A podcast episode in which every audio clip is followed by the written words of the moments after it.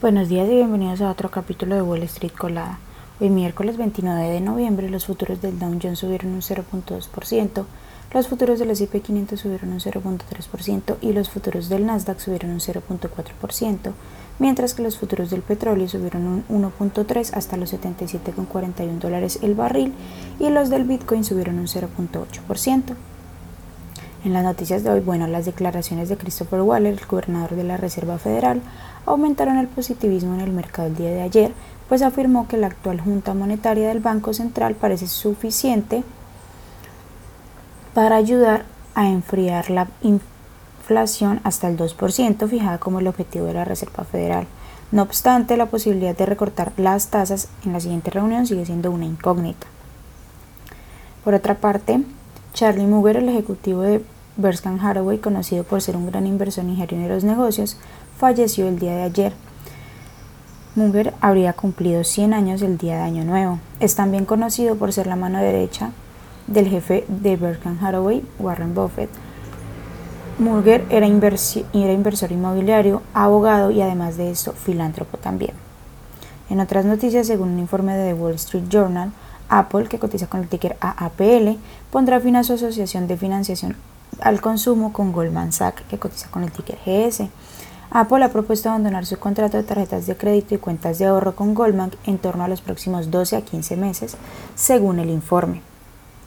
Amazon Web Services, que cotiza con el ticker AMZN, la unidad de computación de la nube de Amazon anunció el martes un nuevo chatbot de inteligencia artificial generativa conocido como Q en un esfuerzo por ayudar a ofrecer mejores experiencias a los clientes y organizaciones a un menor costo.